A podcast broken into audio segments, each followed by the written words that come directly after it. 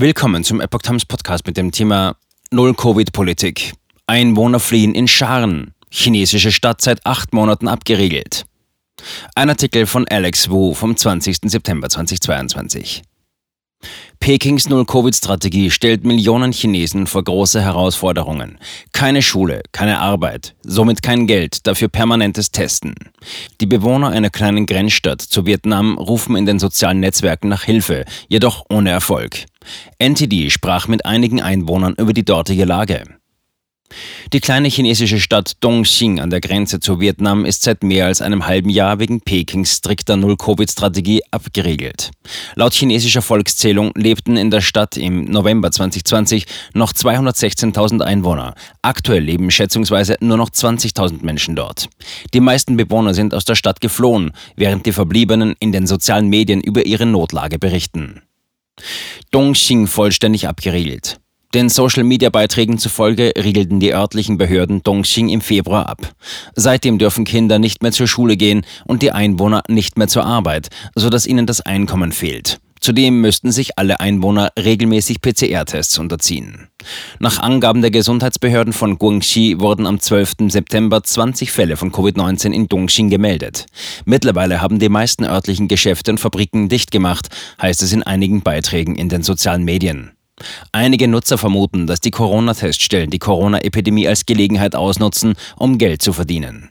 Die Behörden ignorieren die Hilferufe der Einwohner im Netz und lassen sie sogar im Internet löschen. Tägliche PCR-Tests. Wenn Sie in die Stadt kommen, müssen Sie in Quarantäne, sagte Herr Yuan, ein Einwohner von Dongxing, Anfang des Monats gegenüber dem auslandschinesischen Fernsehsender NTD der Epoch Times Media Group. Viele Orte sind abgeriegelt. Keiner darf sein Zuhause verlassen, es sei denn, man macht täglich einen PCR-Test. Herr Lin, ein weiterer Anwohner, sagte gegenüber NTD, dass die Situation im nahegelegenen Qintan etwas besser sei als in Dongxing. Dort sei es den Menschen immer noch erlaubt, Fischfang weiter zu betreiben. Aber die Situation in Dongxing sei äußerst miserabel, sagte Herr Lin. Die Stadt ist seit fast einem Jahr dicht. Wenn das so weitergeht, wird die einfache Bevölkerung bald am Ende sein, sagte er. Dongxing liegt in der Nähe von Mong Tsai in Vietnam. Die Städte sind nur noch durch einen Fluss getrennt. Selbst während der Abriegelung können Menschen immer noch illegal die Grenze überqueren und es ist unmöglich, null Covid zu erreichen, sagte er. Flüchten, solange es noch geht. Die Behörden von Dongxing drohen jeder Person mit der Todesstrafe, die mit Covid-19 infiziert die Grenze von Vietnam nach China überquert, berichtete die Epoch Times bereits im Juni. Personen, die Infizierten beim Grenzübertritt behilflich sind, würden sich ebenfalls zur Todesstrafe schuldig machen. Die scharfe Grenzpolitik folgt auf die Äußerungen der Kommunistischen Partei Chinas, dass ausländische Reisende für die Einsteppung von Covid-19 verantwortlich sind. Die Situation in Dongxing ist wirklich trostlos. Die Regierung hat so herumgepfuscht und jetzt sind die Menschen dort sehr wütend, bekräftigte Herr Lin gegenüber Epoch Times.